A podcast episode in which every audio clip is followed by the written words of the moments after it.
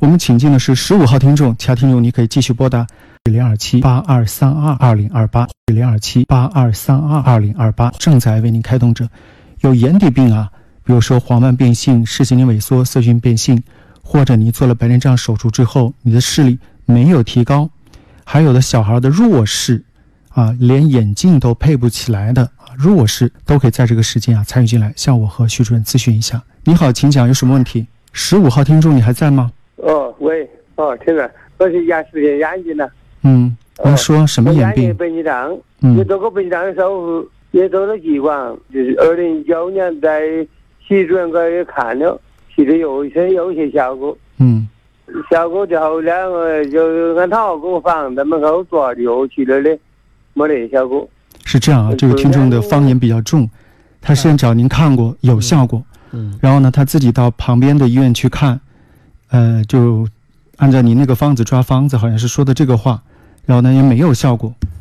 问的是这个，因为他病情呢、嗯。他每个人的用药不一样的，嗯。最关键的这个用药方面，这个配药方法也是很关键的。嗯。因为眼底病的药有一些药要通过特别的呃炮制，嗯。提高药的功效，嗯。那药才起到作用。对，比如说有一些呃眼底的黄斑前膜啊、眼底血管硬化啊，嗯啊，要用到这些鳖甲这些用药，但是这个鳖甲呢，它不是直接就用来熬来吃的，它还要用个醋来泡制，提高药的那个活性、那功效，那这样呢，它用药才会有用。所以呢，很多患者由于他，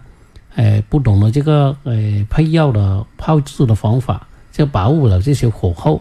就按传统的一些的一一股脑儿的把那些药呢一起来熬来用，这个呢就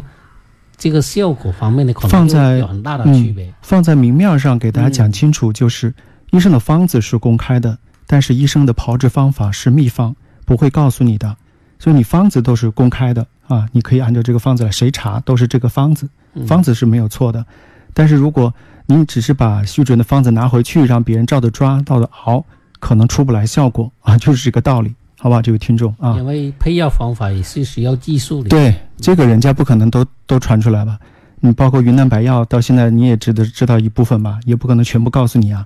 那人家这么多年的这个经验总结，不能随便公之于众的啊，这个是理解一下啊。嗯、在节目之外，要是跟我们徐主任联系啊，他的办公电话呢是零二七八二三二二零二八啊，您记一下，八二三二二零二八啊，零二七八二三二二零二八。刚才那个爹爹就明显他是做了白内障，又打了激光，应该是白内障以后又有后发障，打了激光，对吧？然后他觉得效果还是不好，然后找您吃中药，有效果了啊，那么就应该还是最好在同一个医生手上啊坚持治疗。这也是我原来跟大家说的话啊，也许不是徐主任，也许你当地的某个中医的医生给你治的，他只要有效果，你就在他那儿治，不要换，因为他本身就慢，需要时间，是吧，徐主任？对嗯